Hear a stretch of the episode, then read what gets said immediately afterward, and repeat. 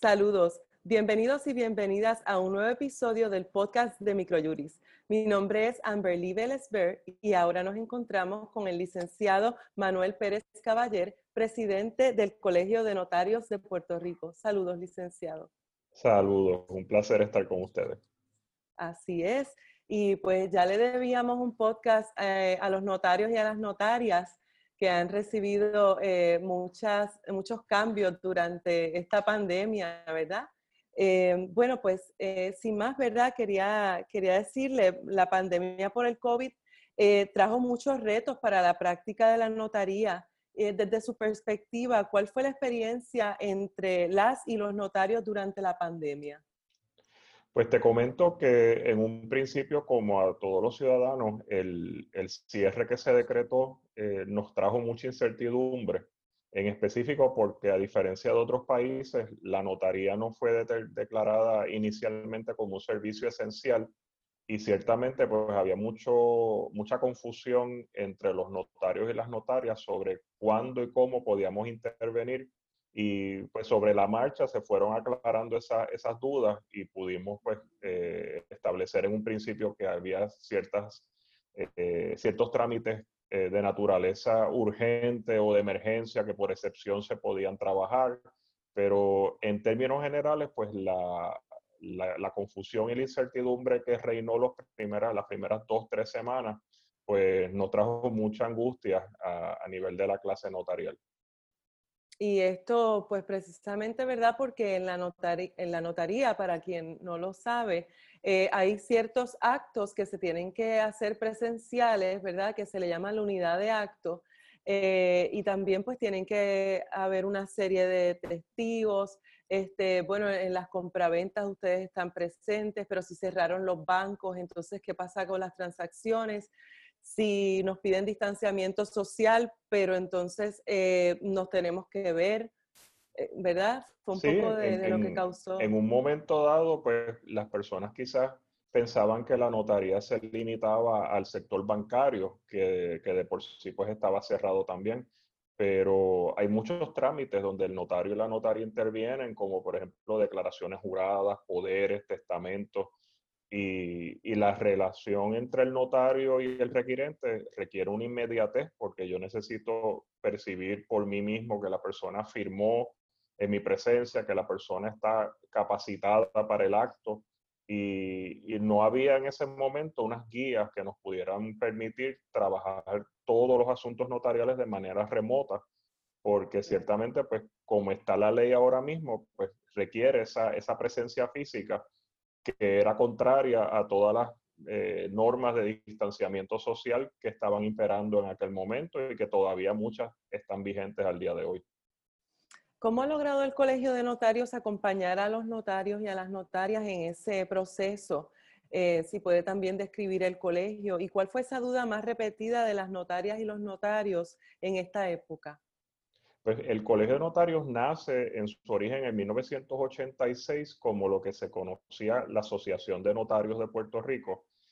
Cambiamos a Colegio de Notarios hace cinco o seis años atrás, pero seguimos siendo la misma institución. El, propósito principal del gremio es orientar eh, y dar servicios de consultoría a la matrícula y al público en general y a su vez tenemos una academia notarial de capacitación y damos también servicio a la comunidad a través de un programa que se llama Notarios por Puerto Rico, donde se da servicio notarial libre de costo, pro bono. Eh, durante la pandemia no estuvimos cerrados, sí pudimos seguir operando de manera remota y se siguieron atendiendo consultas de los notarios y las notarias y estábamos también trabajando activamente con orientar a los notarios sobre las distintas resoluciones que fue autorizando el Tribunal Supremo, que es el ente que nos regula, y esas resoluciones eran las que nos iban permitiendo eh, ampliar la, la, oferta del servicio notarial. En un principio el Supremo autorizó solamente asuntos de emergencia, posteriormente lo fue liberalizando a la par que el gobierno eh, que la rama ejecutiva en sus órdenes iban ampliando las fases de apertura. El Tribunal Supremo lo que hizo fue caminar paralelo al Poder Ejecutivo, a la gobernadora, y según la gobernadora iba abriendo sectores, así el Supremo nos iba permitiendo a nosotros operar en la medida que somos los que brindamos servicio a los sectores, como fue el caso de la banca. Eh, y esos documentos de emergencia eh, que se le dio prioridad eh, fueron sobre todo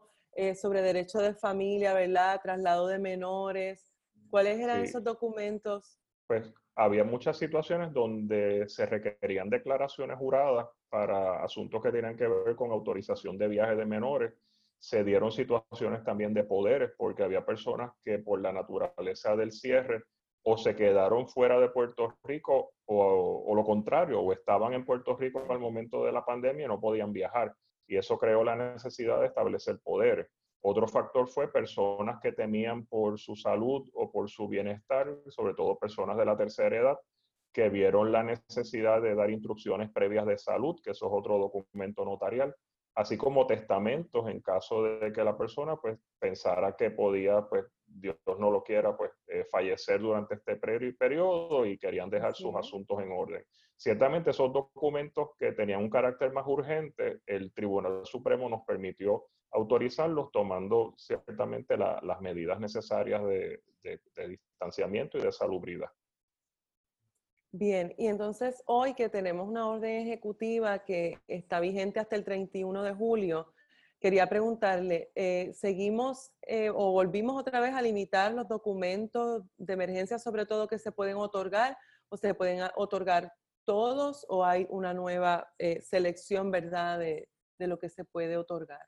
No, en este momento, desde, desde mediados del mes de mayo,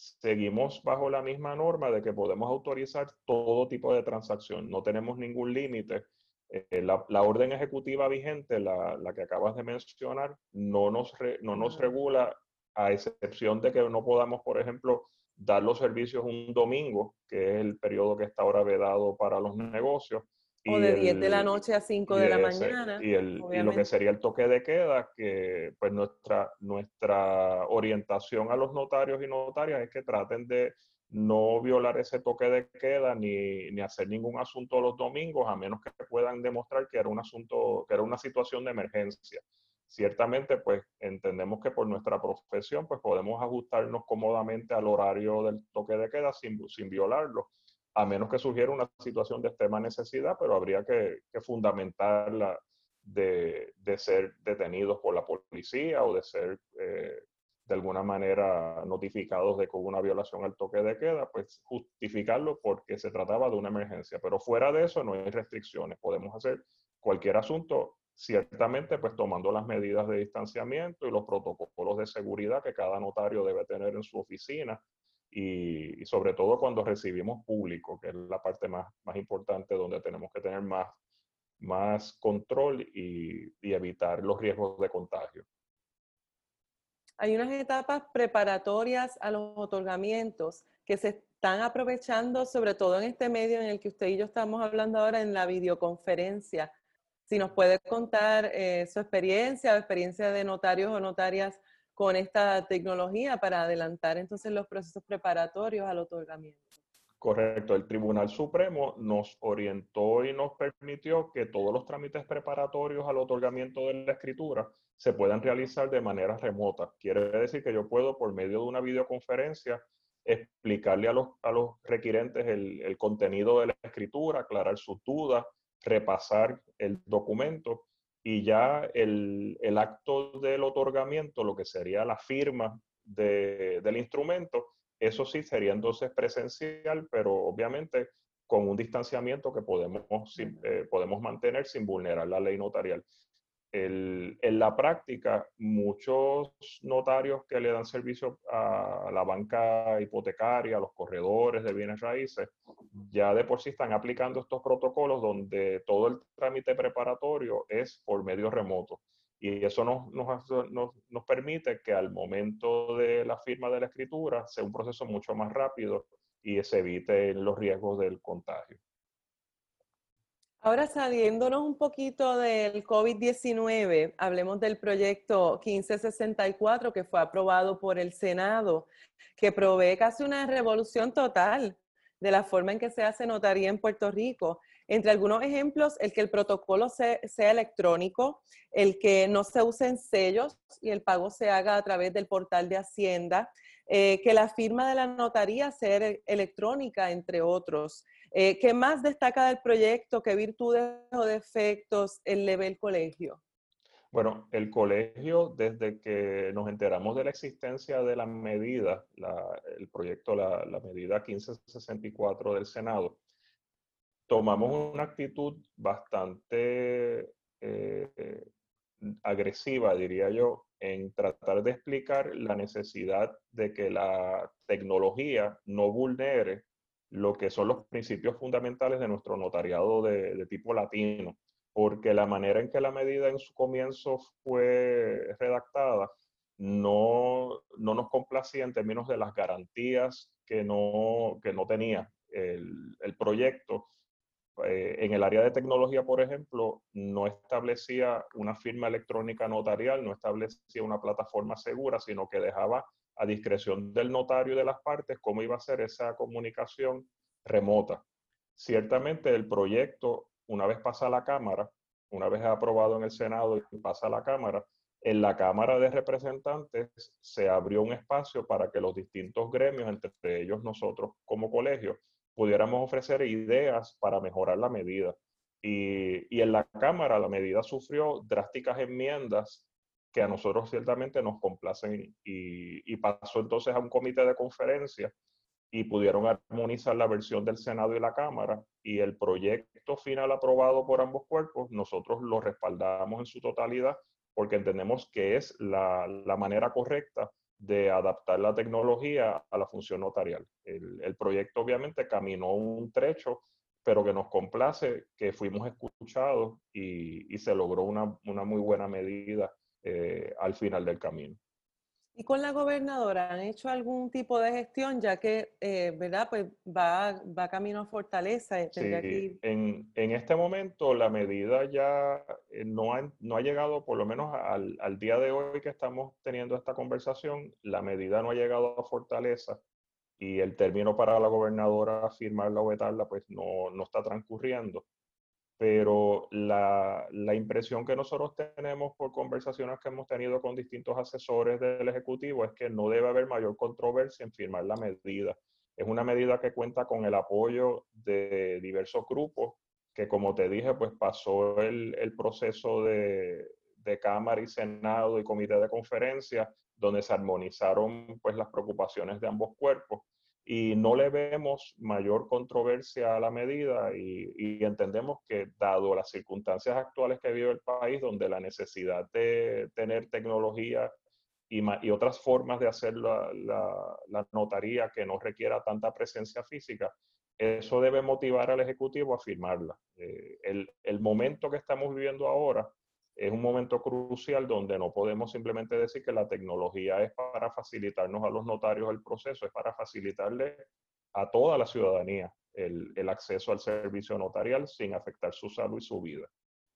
Entonces, de aprobarse el proyecto 1564, ¿cómo el colegio pretende eh, ayudar a capacitar a los notarios eh, sobre estos cambios?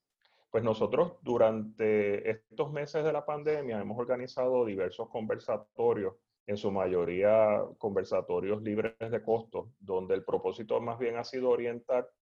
a toda la comunidad, no solamente a nuestros colegiados y colegiadas, sino a todos aquellos que interesen la información. Asimismo, tenemos una academia notarial que provee cursos de educación jurídica continua, pero en la medida que el proyecto se apruebe,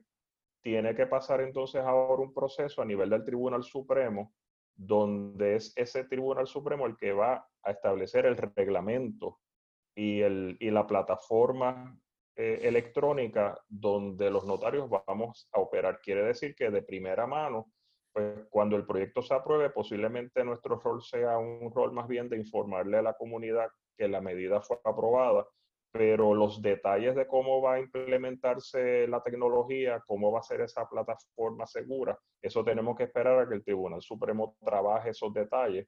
y con mucho gusto estaremos colaborando con, con nuestro Tribunal Supremo en ese camino para al final entonces poder decirle a los notarios y las notarias cómo es que vamos a funcionar en este nuevo mundo de, de la notaría en la plataforma electrónica. Y no somos los únicos que nos estamos moviendo a la notaría electrónica, otros países también lo han hecho así, conocer de experiencias internacionales que nos quiera compartir. Sí, de hecho, eh, Puerto Rico está, por, por, no decirlo de otra manera, muy rezagado en este campo de la tecnología, porque hay jurisdicciones, eh, no solamente a nivel de Europa, sino a nivel de Latinoamérica, donde hace más de 10, 15 años tienen estas plataformas y estos medios electrónicos que no han reemplazado la presencia del notario, que no han reemplazado en muchos casos incluso el, el, instrumento público en papel, pero sí le permiten al notario un avance tecnológico de tal naturaleza que ahora en medio de la pandemia esos países pudieron empezar a, a implementar proyectos especiales de notaría remota en, un, en, una plataforma segura porque ya tenían implementada la firma electrónica notarial y tenían el, el, la forma de hacerlo. Nosotros obviamente nos está tomando un poco de más tiempo porque no teníamos esa base de la tecnología, esa base electrónica en donde poder entonces crear eh, estos programas como en otros países, pero por ejemplo España, Francia, México, desde hace muchos años tienen el, el, concepto de la firma electrónica notarial y tienen unas plataformas que operan la notaría de manera electrónica y han podido, a manera de excepción, durante estos meses de la pandemia, viabilizar que se pueda otorgar algún tipo de trámite de manera remota sin que el notario esté físicamente presente con las partes. Y precisamente lo han podido hacer de una forma segura porque tenían las herramientas. Nosotros estamos ahora en proceso de levantar Construir las herramientas construir el, el, andamiaje para que en un proceso corto podamos implementarlo. Ese, esa es la meta y ese debería ser el, el, el futuro de la notaría eh, en un periodo corto. Y bueno, y la tecnología nos trae un montón de beneficios que podríamos eh, enumerar aquí. Sin embargo, pues también puede traer algunos riesgos o peligros. Le quería preguntar eh, precisamente qué tipo de riesgos o amenazas usted ve con esta integración de las tecnologías. Habló de una plataforma segura. Sí, el, el problema de la, de la, notaría, y no quiero decir el problema, o sea, la ventaja de, de la intervención del notario es que le brinda una seguridad a la transacción porque el notario como funcionario público tiene un deber de dar fe de todo lo que ocurra en su presencia y, certifica y garantiza la legalidad del acto. En la medida en que la plataforma o la manera de yo hacer la transacción se mueva a un campo virtual o una plataforma remota, yo tengo que garantizarle a la persona que estas protecciones que nos da el, el notario se mantienen, que yo no tenga la, el riesgo de que el documento que yo estoy autorizando lo puedan de alguna manera modificar, que pueda haber una intervención de un tercero, que, que, el notario no pueda dar garantías de que la persona está en su sano juicio, que la persona está haciendo la transacción de manera voluntaria. Ciertamente la identidad, hay muchos factores. Que la, la persona sea quien dice que es que la persona esté donde dice estar, porque yo ahora mismo estoy conversando contigo y qué garantía yo tengo de que estamos los dos en, en Puerto Rico, que es uno de los requisitos uno de los requisitos del, del, notario es que no podemos autorizar nada fuera de la jurisdicción de, de Puerto Rico. O sea, que son, son tantos factores que, que, no es que sea imposible porque ya esto está pasando en otros países. Lo que pasa es que la manera en que se diseña la plataforma, la manera en que se trabaja el concepto de la, de la, firma electrónica notarial tiene que tener todas las garantías de seguridad que la ley nos requiere. Y si esas garantías están, nosotros le damos la bienvenida porque ¿quién, quién más que el notario y la notaria quisiera facilitarse el trabajo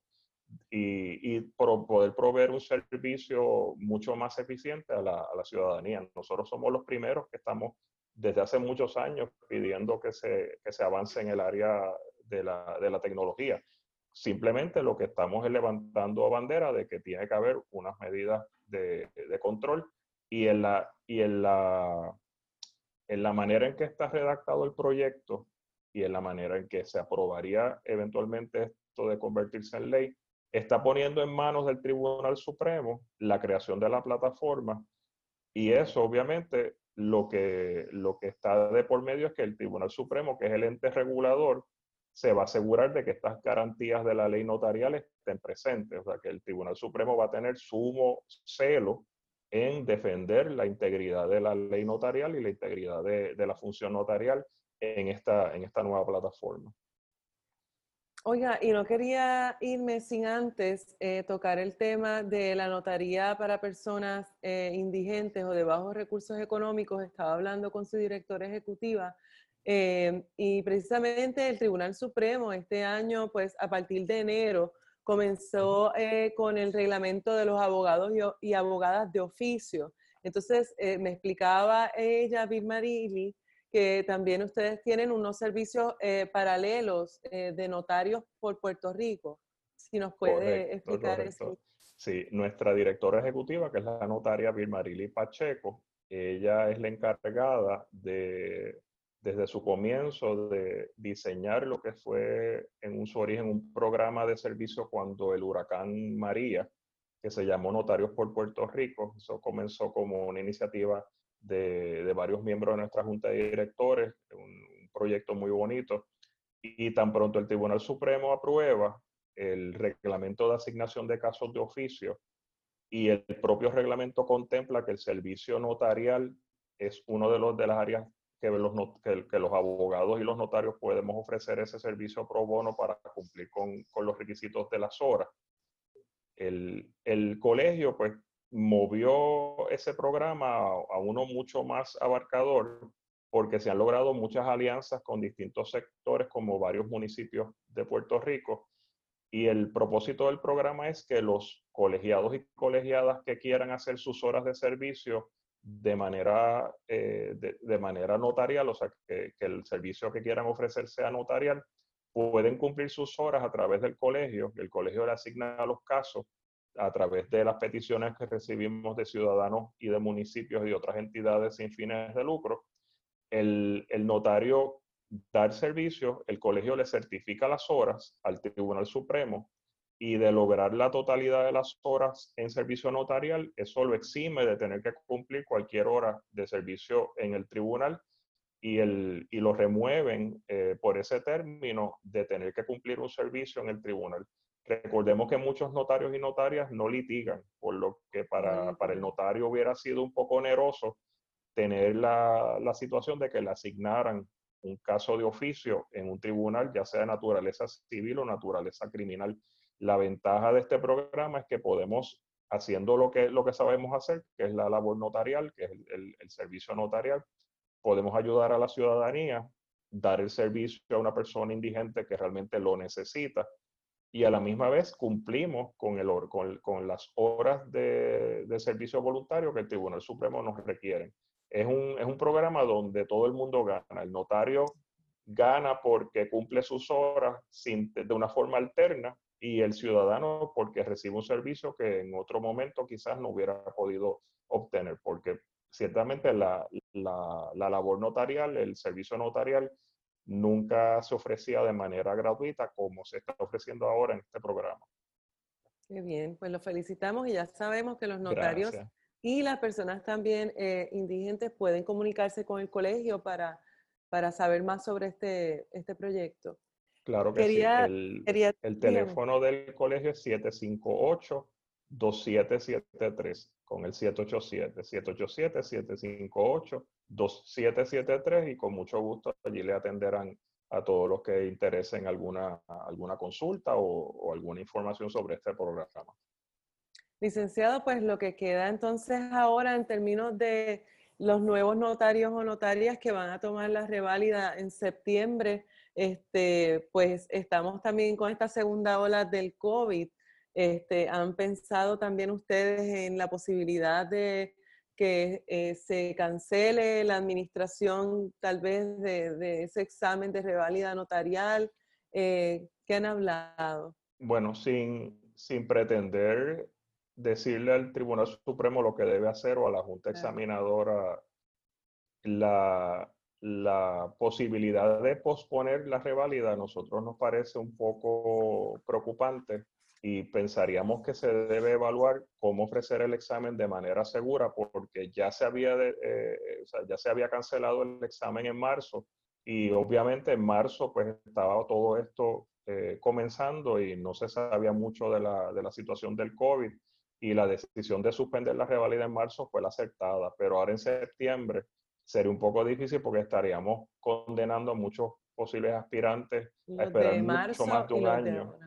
mucho más de un año y, y, son estudiantes que posiblemente muchos tienen hasta préstamos estudiantiles que pagar, que tienen ya trabajo que les requieren tener las reválidas, o sea que nuestro, nuestra exhortación al tribunal y a las personas que tienen que tomar esta decisión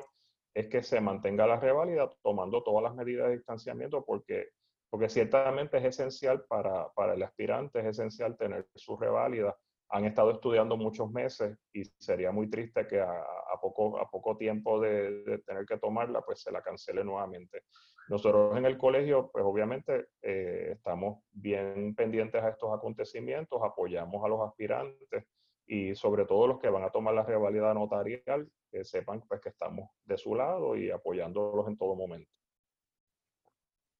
Pues muchas gracias. Eh, fue el licenciado Manuel Pérez Caballer, presidente del Colegio de Notarios de Puerto Rico. Eh, le agradezco mucho por su tiempo eh, y nos veremos entonces prontamente para continuar la conversación. A ustedes que nos siguen en las redes sociales, muchas gracias y hasta la próxima.